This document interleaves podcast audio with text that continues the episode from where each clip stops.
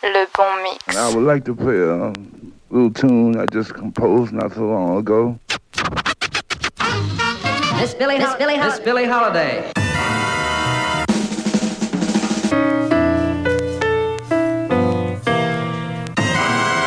Bird.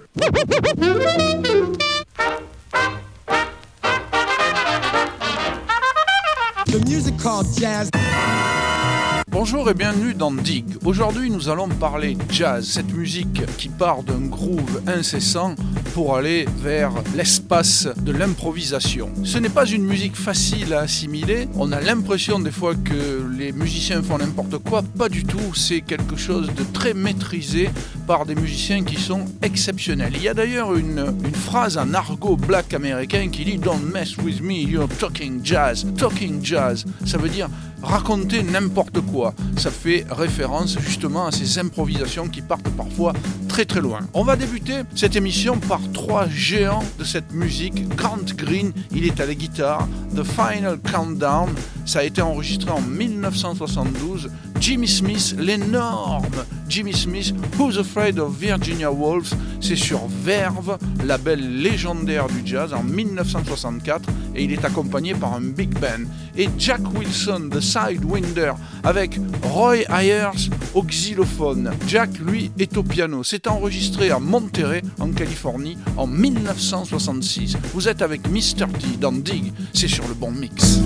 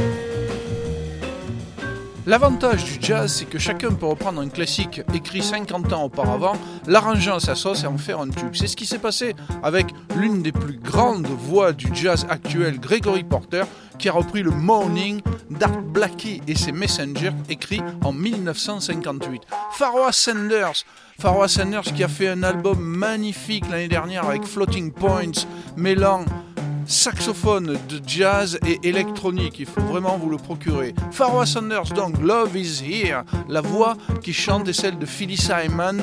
C'était une chanteuse de soul signée sur Buddha Records. Et Gene Russell, Get Down, lui, il était signé sur le label Black Jazz. Aucune compromission donc, en 1973.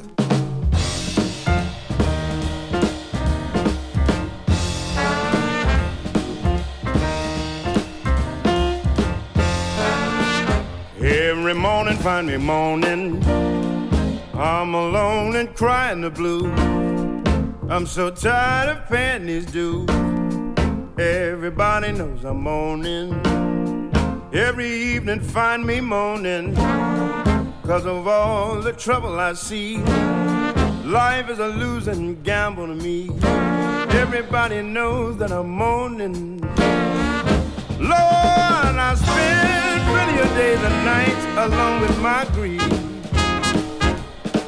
And I pray, I really and truly pray somebody will come and bring me relief. Every evening find me moaning.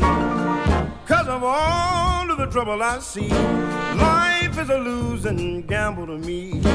Everybody knows that I'm moaning.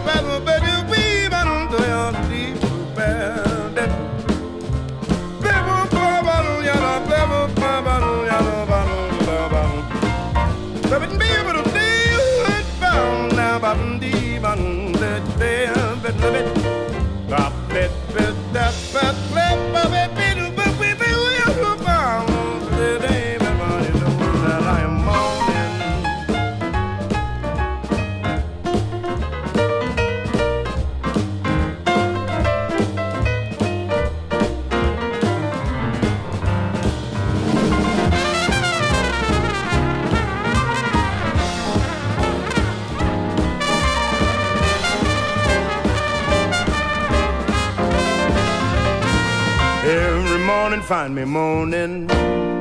I'm alone and crying the blues. I'm so tired of paying these dues. Everybody knows that I'm moaning. Every evening find me moaning. Cause of all of the trouble I see. Life is a losing gamble to me. Everybody knows that I'm moaning. Lord, I spend plenty of days nights alone with my grief. Well, I pray, I really and truly pray somebody will come and bring me relief. Every evening find me moaning. Cause of all of the trouble I see. Life's a losing gamble to me. Everybody knows that I'm moaning.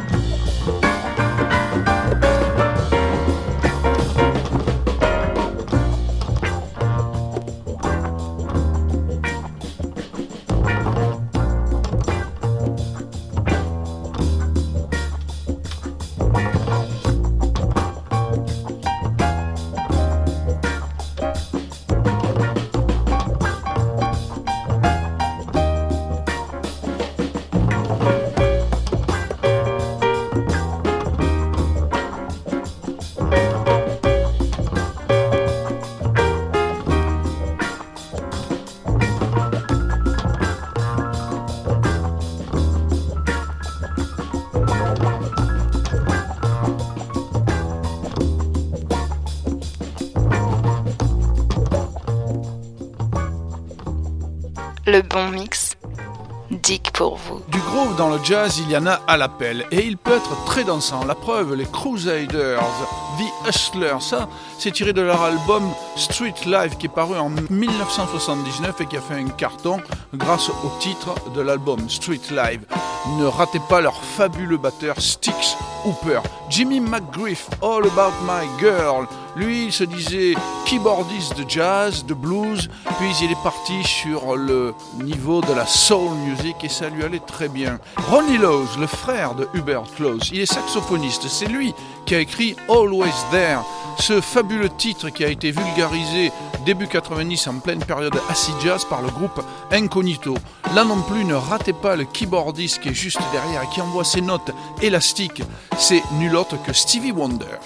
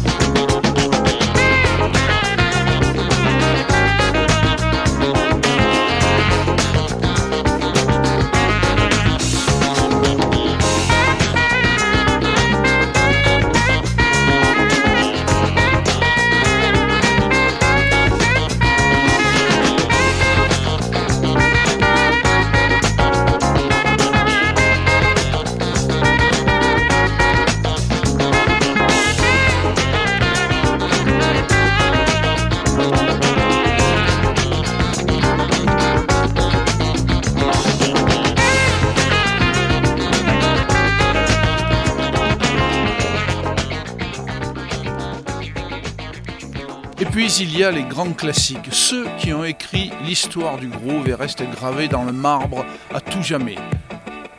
Ramsey Lewis, Sun Goddess. Le titre a été écrit par Maurice White, chanteur et leader de Earth, Wind and Fire, mais là joué avec une maestria au clavier absolument époustouflante. Et Lonnie Liston Smith, Expansion, qui a été samplé et resamplé des milliers de fois par tous les groupes rap de la planète. Nous avons exploré pendant une heure le jazz, cette musique intelligente et si sensible, j'espère que vous avez apprécié. On se retrouve dans 15 jours, c'était Mr. T, dans sur le canal du Bon Mix.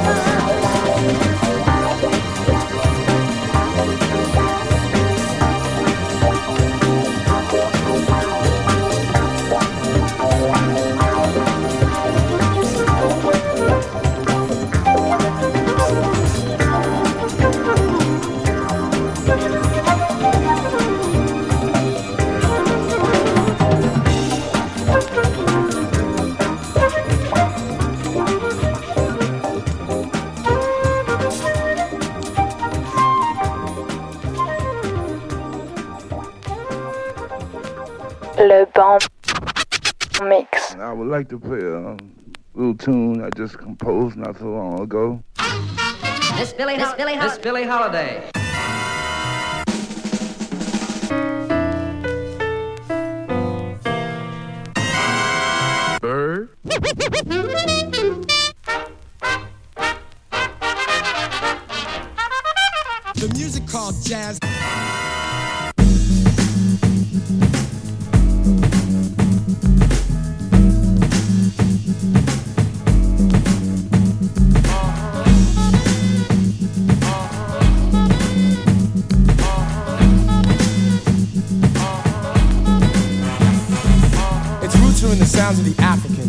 Say the mother, bringing us back again. From the drumming on the Congo, came with a strong flow and continued to grow. Feet move to the beat of the tabalo. Now dig the story and follow, for then it landed on American soil. Through the sweat, the blood, and the toil. It praised the Lord, shouted on chain gangs, pain they felt, but it helped them to maintain. Scott Joplin grass, Bessie Smith's blues, St. Louis blues, they were all the news, ringing smooth in all the listeners' ears, fulfilling the needs and planting the seeds of a jazz thing. King Oliver's group was a train coming through to Chicago, bringing a New Orleans groove, and when Satchmo blew, the audience knew. Basin Street Blues was no whorehouse tune, it was music. Great to dance to, great to romance to, with a lot to say to you. Relaying a message, revealing the essence of a jazz thing.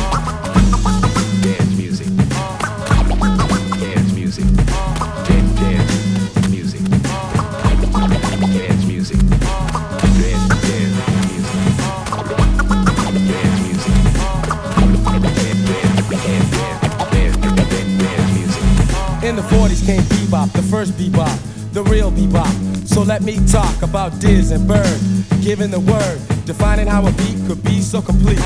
Playing with ferocity, thinking with velocity about ornithology or anthropology, and even Epistrophy. And this is real history. Thelonious Monk, a melodious thunk. No mistakes were made with the notes he played. His conception was recondite, a star glowing bright among dim lights. The critics did cite that he sounded alright. Charlie Mingus, such nimble fingers, dropping the bass all over the place. And Max Roach, cymbals socking, bass drum talking, snare drum rocking, restructuring the metaphysics of a jazz thing.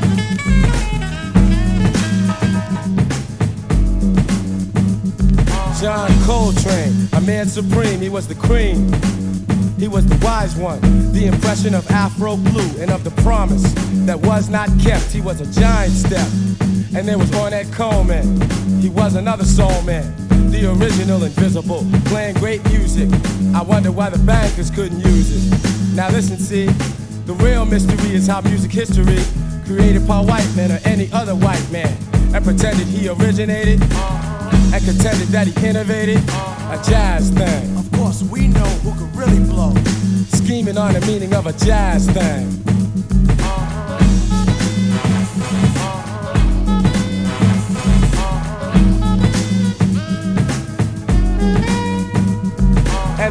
Ain't dead, so don't be misled by those who said that jazz is on its deathbed. Cause when Betty Carter sings a song, ain't nothing going on but simply good music. And you won't refuse it. She's taking her time making the nuances rhyme. Sonny Rollins, tenor saxophone with a big old tone, reciting poems with notes as words. And haven't you heard? Next stop, butter, right past Oleo. Now there's young cats blowing, and more and more people, yes, they will be knowing. Jazz ain't the past, this music's gonna last. And as the facts unfold, remember who foretold the 90s will be the decade of a jazz thing. I love jazz music. A jazz thing. I love jazz music. A jazz thing. I love jazz music.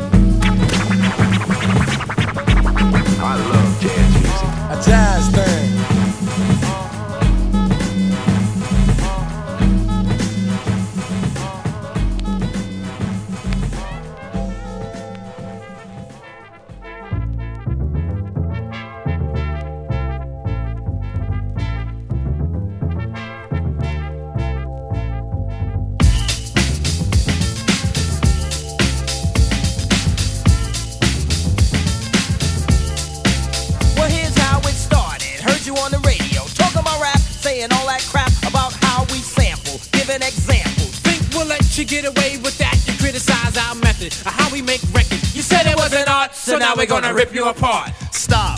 Check it out, my man.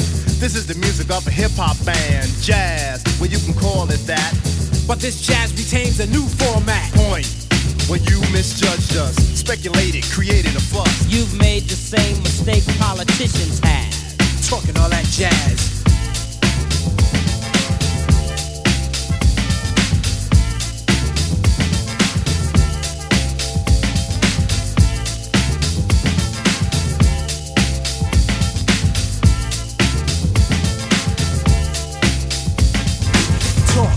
Heard talk is cheap. But like beauty, talk is just skin deep. And when you lie and you talk a lot, people tell you to step off a lot.